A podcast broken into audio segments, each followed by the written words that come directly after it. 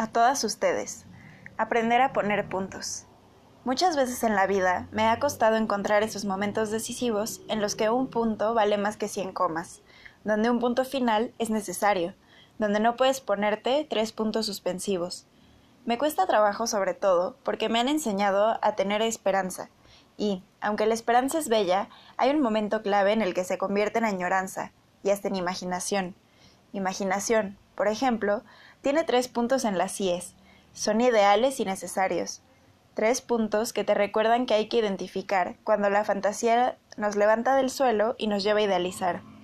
Un punto para el dolor, otro para los pensamientos y uno último para las relaciones. Aprender a poner puntos es importantísimo.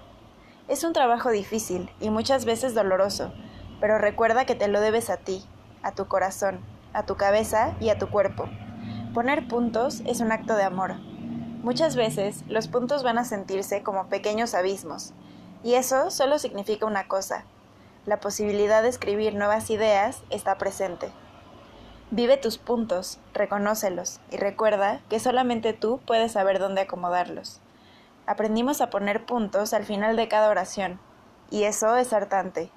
¿Quién dice que las cosas deben terminar hasta que esté bien visto que terminen? Completar el ciclo, cerrar con broche de oro. A veces hay cansancios que no pueden esperar. A veces necesitas una siesta antes de terminar el día.